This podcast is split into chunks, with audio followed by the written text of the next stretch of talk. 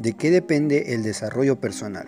Sentirnos desarrollados depende en cada grupo social y época de muchos factores, pero muy especialmente de nuestras características individuales, como nuestra personalidad, muy ligada a nuestra biología, así como de las circunstancias ambientales que rodean nuestra vida, incluso desde la infancia. Cada persona somos completamente diferente a los demás y esas diferencias se explican por una serie de rasgos esenciales de personalidad, como la extraversión. Los extravertidos son personas sociables, amantes de las fiestas, tienen muchos amigos, necesitan que de la gente para hablar, no les gusta estudiar solos, tienen a ser amantes de la aventura y el riesgo. Pueden tener características impulsivas, les gustan las bromas, la variación y, o el cambio. Son despreocupados y suelen ser agresivos. Por todo ello, en general, la extraversión está relacionada positivamente con el bienestar.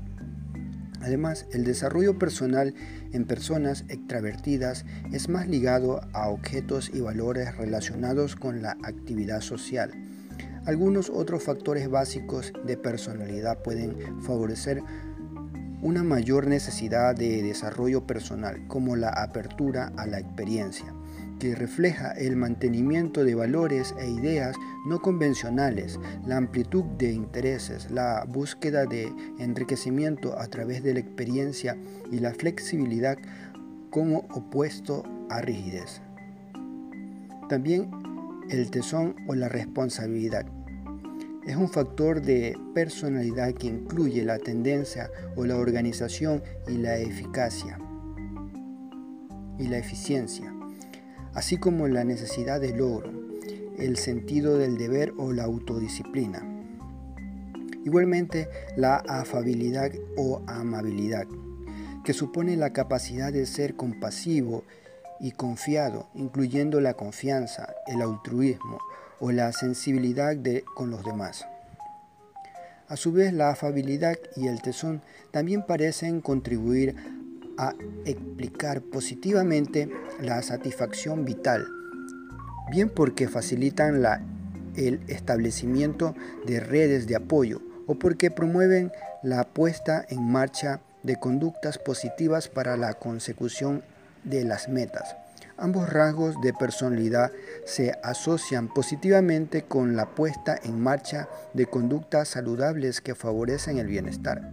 Por el contrario, el neurocitismo está asociado con emociones y conductas negativas para la salud que dificultarían el desarrollo personal y el bienestar. Además de la personalidad, existen otras características individuales que pueden ser también importantes para nuestro desarrollo personal como poseer un gran talento para desarrollar con maestría una actividad destacada.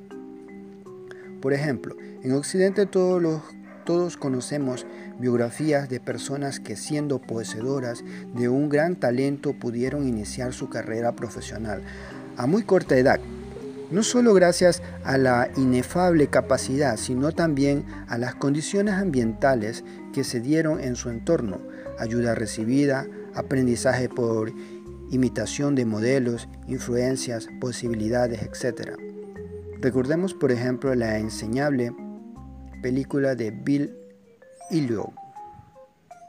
Seguramente Bill, el niño protagonista, no habría podido desarrollar su capacidad innata para bailar y llegar a, ser un bailarín, un gran bailarín. De no haber sido por el apoyo de su familia, su profesora e incluso que se diera las circunstancias de que se impartieran clases de ballet en el gimnasio que él frecuentaba. Pero sin si centrarnos en el ejemplo tan notorio de relación entre desarrollo personal y características personales, es evidente que cada persona posee una forma única de entender su crecimiento y realización personal. Por ejemplo, algunas personas tienen una necesidad innata de aprender, superarse, mejorar, avanzar. Otras necesitan descubrir, conocer, saber, experimentar. Otras, en cambio, se sienten mucho mejor llevando una vida con poca incertidumbre, más apacible, segura y tranquila.